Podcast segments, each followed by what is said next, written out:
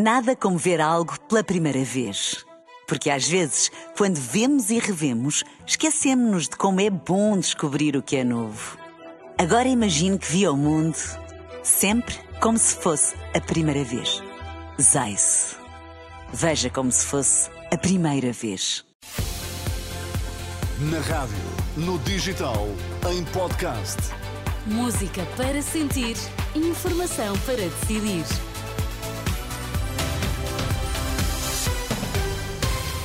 Notícias para ouvir agora na Renascença. Vamos saber quais os títulos em destaque a esta hora.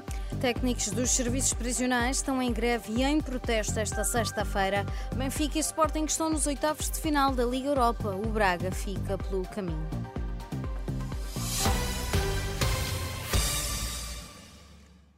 Os técnicos de reinserção dos serviços prisionais estão em greve esta sexta-feira ainda em manifestação frente à Direção-Geral de Reinserção e Serviços Prisionais em Lisboa. A greve de 24 horas, convocada pelo Sindicato dos Técnicos, reivindica a revisão das carreiras, o reforço dos recursos humanos e a abertura do concurso de promoções e ainda o pagamento dos suplementos de risco e penosidade.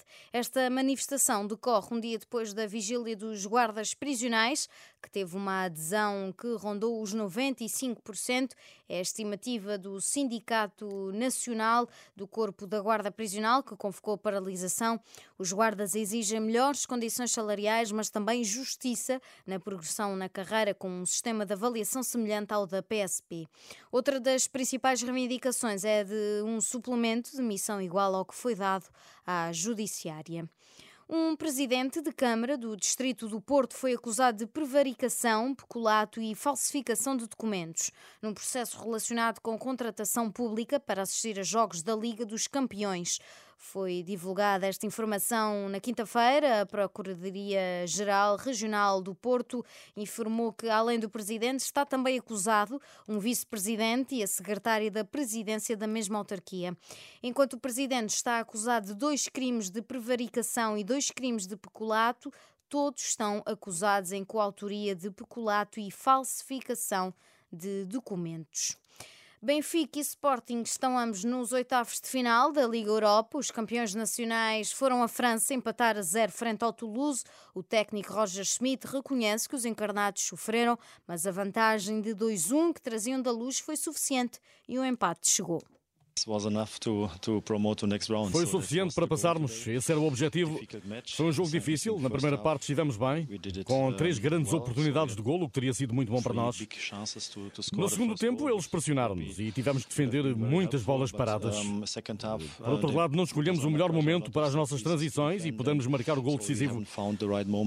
Mas quando não se marca, tem que defender bem. E foi o que a equipa fez. Lutamos e, em resumo, estamos felizes pela passagem à próxima eliminatória. Também o Sporting empatou, mas em casa, uma bola com um gol de Guiocas.